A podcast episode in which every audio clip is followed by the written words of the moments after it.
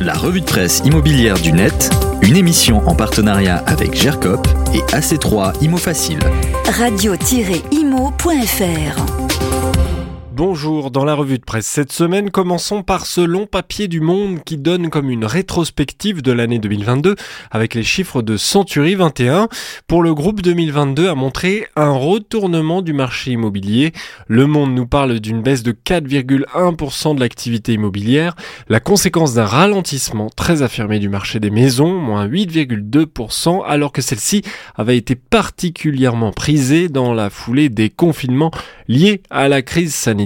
On parle aussi dans le quotidien du soir des taux des crédits. Ils ont plus que doublé en un an, passant de 1,06% en novembre 21 à 2,25% en novembre 22, d'après l'Observatoire Crédit Logement CSA. Investissement locatif, point sur les territoires, parole d'agents immobiliers. Le Monde rassemble ici un bilan très complet de l'année 2022.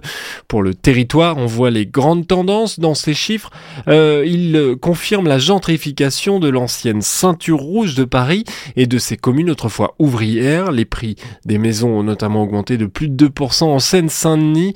Il reste toutefois peu élevé à 3800 euros le mètre carré alors que la tendance est à la baisse dans les Hauts-de-Seine, moins 6% à 6600 euros le mètre carré cette fois.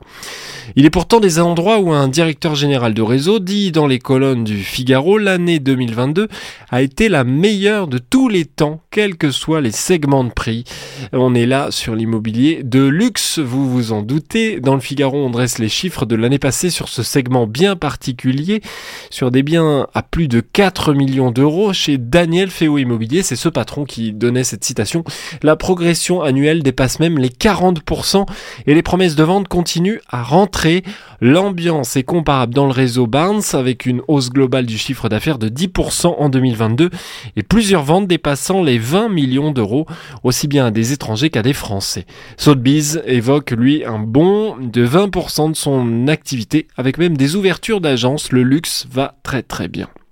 On termine cette revue de presse de Radio Imo sur bfmtv.com. Le site fait le point sur les dernières études de meilleurtaux.com en posant une question simple. Que peut-on encore acheter avec 1000 euros par mois 1000 euros euh, dans le sens d'un crédit à 1000 euros à rembourser, ce qui euh, pour un couple avec ou sans enfant est souvent une base. Le site Meilleur Taux a calculé qu'en moyenne pour une mensualité de 1000 euros avec un crédit sur 20 ans, on pouvait s'acheter 78 mètres carrés fin 2019 contre 58 mètres carrés en décembre dernier, soit 20 mètres carrés de moins. Une baisse de pouvoir d'achat expliquée parce que les taux augmentent bien sûr, mais qui parfois prend davantage d'ampleur quand les prix dans les villes augmentent beaucoup. Au Mans, c'est 41 mètres carrés de moins en 3 ans. À Saint-Etienne, 36 mètres carrés. Au Havre, 32.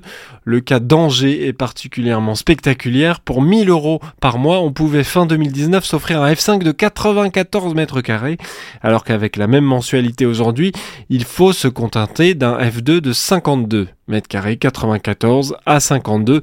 Et pour cause, à Angers, le prix du mètre carré a augmenté sur 3 ans de près de 50%.